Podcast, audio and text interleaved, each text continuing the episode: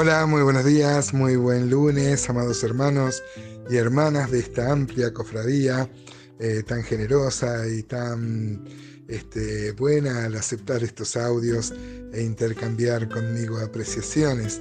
Doy gracias a Dios, ayer fue un día muy fructífero, yo sabía que iba a generar así, lo hemos mencionado varias veces a lo largo de estos años, pero se ve que algunos no lo recordaban. Eh, insistimos, hermanos, que es realmente imposible que Jesús haya muerto un viernes, porque se tenía que cumplir esta profecía eh, de Jonás. El Señor dijo esto en Mateo 12:40. Eh, sería muy largo de explicar el significado de Sabatón. a los que me lo piden, yo les mando uno, lo explica muy bien Leites. Si bien él lo empieza a predicar ahora, nosotros hace muchos años que lo decimos, pero este, explica muy, muy bien el sentido de la palabra sabatón, que es la que da origen en nuestras Biblias, dice que aquí se traduce sábado y eso hace que eh, pensar que Jesús haya muerto un viernes, pero no es eso lo que la Biblia eh, dice y enseña. Y hermanos, este, este tema de que eh, de Jesús tiene que haber estado tres días y tres noches enteras en el vientre de la tierra, él dijo que era la única señal que iba a dar de su misión redentora. Ayer acabamos con este, eh, Jonás siendo echado al mar y Dios preparando un gran pez. Ya vimos todas las disquisiciones y también los errores de traducción que hicieron pensar que era una ballena. Un gran pez, ¿no? Milagrosamente él va a vivir ahí tres días y tres noches.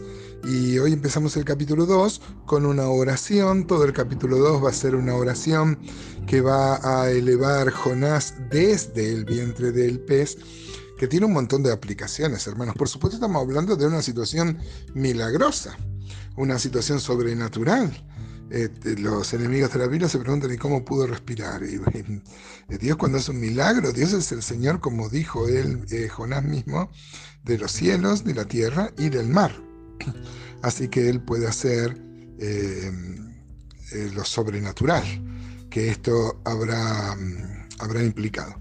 También vamos a ver acá que Él hace una oración justamente el tiempo de reflexión que va a tener entre los jugos eh, gástricos de la, de la digestión del pez, él va a elevar una oración. Esto tiene implicaciones para nuestra vida, amados hermanos, y también unas eh, implicaciones mesiánicas, porque el Señor mismo dijo que eh, Jonás era el, tipo, el profeta, la profecía de Jonás eh, que profetizó con su vida, con estos tres días que estuvo en el vientre del pez, correspondían también al Seol, al sepulcro, al lugar de los muertos, donde estuvo Cristo Jesús, nuestro amado Señor. Vamos a leer por lo menos los primeros cuatro versículos, son diez los versículos del capítulo 2, hoy nos ocuparán por lo menos los cuatro primeros versículos, dice Jonás 2.1. Entonces oró Jonás a Jehová su Dios, note qué bárbaro, este, el Dios del cual él quería huir, pero ahora él sigue siendo su Dios. Esto nos habla de la misericordia de Dios, hermano. Yo no sé si te ha pasado tu experiencia, este, puede comprobar esto, yo puedo dar fe que muchas veces como Jonás quise huir de Dios y arrepentido, orando, luego de haberme equivocado, varias veces Dios me vuelve a recibir, me oye como oye eh, las oraciones de un penitente, de, un, alguien que está arrepentido. ¿no? Bueno, dice entonces oró Jonás a Jehová su Dios desde el vientre del pez y dijo, invoqué en mi angustia a Jehová y él me oyó. Ay, qué maravillosas son estas palabras, hermano.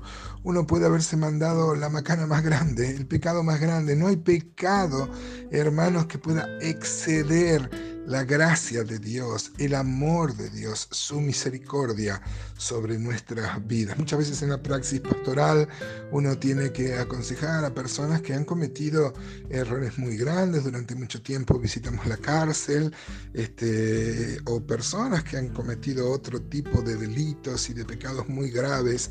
Y, y a mí me maravilla esto, ser el portador de un mensaje que hay perdón hay perdón si hay, eh, la persona está arrepentida. Una vez uno de estos, de estos reclusos que estaban en, en, eh, en la cárcel cumpliendo su condena, él me dijo, pero no puedo creer que sea tan fácil.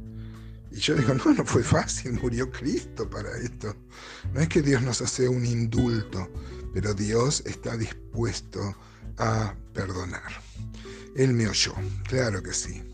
Eh, Jonás 2.2 entonces sigue diciendo, desde el seno del Seol clamé y mi voz oíste. Me echaste a lo profundo, en medio de los mares, y me rodeó la corriente. Todas tus ondas y tus olas pasaron sobre mí. Entonces dije, desechado soy de delante de tus ojos, mas aún veré tu santo templo.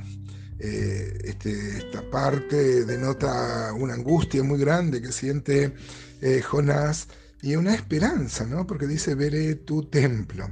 Los judíos sabían, Dios lo había instruido, que no es que este, Dios habitaba en el templo, pero ellos tenían este, el mejor lugar para estar, para orar a Dios, y la gloria de Dios sí habitaba en el templo. ¿Se acuerdan? Ezequiel, él ve cómo la gloria de Dios abandona el templo antes que los babilonios entren y destruyan, y destruyan todo. Acá dice, veré tu templo. Él sabe que Dios lo va a perdonar y lo va, y lo va a restaurar. ¿Cómo te impactan, hermano, estas palabras? Eh, yo no sé cómo está tu vida, cómo está tu relación con el Señor, pero déjame decirte lo que le decía a estas personas que estaban recluidas. No hay, no hay pecado más grande que la gracia de Dios, que exceda a su gracia, que la gracia de Dios no pueda contener, perdonar y que el sacrificio de Cristo no pueda restaurar. Dice Jonás acá que me echaste a las profundidades. Esto se puede referir, la palabra hebrea, profundidades, se usa muchas veces para las profundidades del mar, como en el Salmo 68, 22, que dice, el Señor dijo, de Basán te haré volver, te haré volver de las profundidades del mar.